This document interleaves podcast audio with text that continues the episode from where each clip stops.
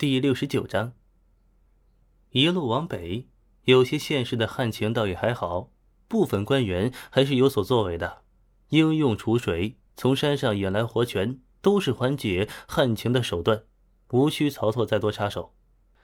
如若是呀，再遇到官员与地主勾结，刻意人为推动，加剧旱情，好呀，大肆圈地的行为，曹操便如法炮制。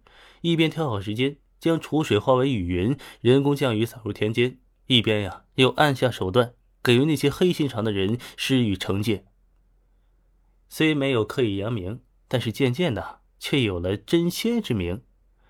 百姓们呀自发为其设置牌位进行供奉，顿时这张三丰张小神仙的名头也自然不胫而走，不仅在中原地区传播，更辐射向整个大越之地。曹拓真的到了不图名利的地步了吗？显然还不至于，只是他脱离了低级的名利观，有着更大的追求，所以他始终保持着神秘感。即使是在他一路失语缓解旱情的背后，早有大量的寻仙访道者追逐，他也始终不做停留。听到了风声，感受到危险的地方，土霸便有了两种不同的选择。一部分主动开闸放水，与官府配合行动，在曹操到来之前先行解决旱情问题，甚至廉价租借麦苗，让老百姓们都有水用，田里有事儿做，算是变相向曹操求饶吧。曹操也没有做到赶尽杀绝，而是在其门口留下剑印，视为警告。还有一部分呢，则是想晕了头，纠结起来。耗费重金请来江湖上的凶人，妄图对曹操进行围杀，结果可想而知啊！那些所谓的江湖凶人啊，还没看到曹操的脸呢，就被骤然凝结成冰的雨水直接击穿了身体。曹操有慈悲心肠，也当然还有雷霆手段。如此这般，这般如此呢？原本和黄香说好的三五天便回，如今却耽搁了有大半个月有余。不等曹操继续下去。老天爷终于开恩了，天降甘霖，万物复苏。中原大地都笼罩在一片烟雨茫茫之中，原本灰蒙蒙的山峦呢，渐渐的也开始点缀上翠嫩的新装。所有的一切都像是在这春雨朦胧里显得格外的鲜活灵动。曹拓站在云中，却依旧沐浴着风雨，心中生出无限感动。再次进入到悟道状态，于云中挥拳，手掌提纵之间，云与风、雨与雷都成为他的玩具。太极生两仪，两仪为风云，为日月，为阴阳，为生死无常，轮回幻灭。慢下来的不是动作，而是意念，是视野，是对外界自然的感官。快也不是真的快，而是蓄积之势。是积攒之微，是动静之间阴阳之变时转动携带之物。雷如锤，风似掌，身法如云，变化无常。曹拓吞吐山河壮丽之气，感怀天地之间的那种沛然。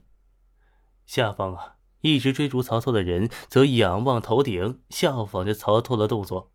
虽然远不得其神韵，但竟在曹操的带动下。有了些许皮毛上的感悟，此刻，或者说早在曹拓呢以一己之力缓解旱情的时候，他的悟性就在不断的跳动增长，慢慢的加一加一加一，如今已然一举突破了一百六十点，达到一百六十三点的层次。这样的悟性不能说非人吧，只能说是和正常人类已经毫无关系了。天空放晴。雨后的太阳温暖着照射着大地，清爽的风带着温柔和细腻，柔软的拂过那些河岸的树梢。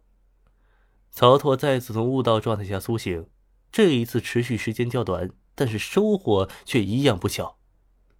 体力和力道还有内力，虽然依旧没有打破界限，突破到另一个层次，却又有了新的变化，累积了底蕴，夯实了基础。张真人、张神仙、张国师，我等一心向道，恳求神仙收留。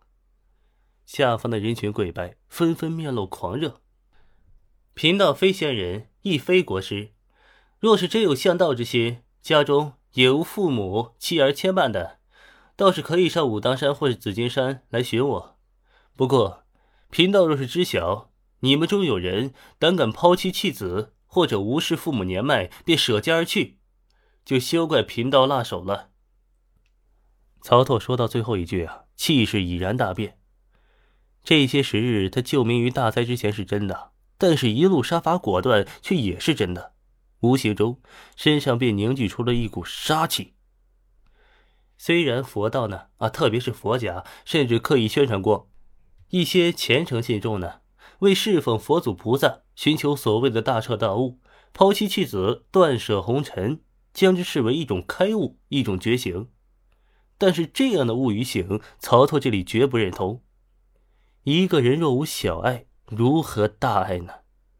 连自己父母妻儿都能舍弃啊！待修成了道，嫣然不入魔道，其界自私自利。此想法虽是曹操一人所想，然而此时此刻，他站在云中啊，宛若仙神临凡，也就有了贯彻其意志的基础。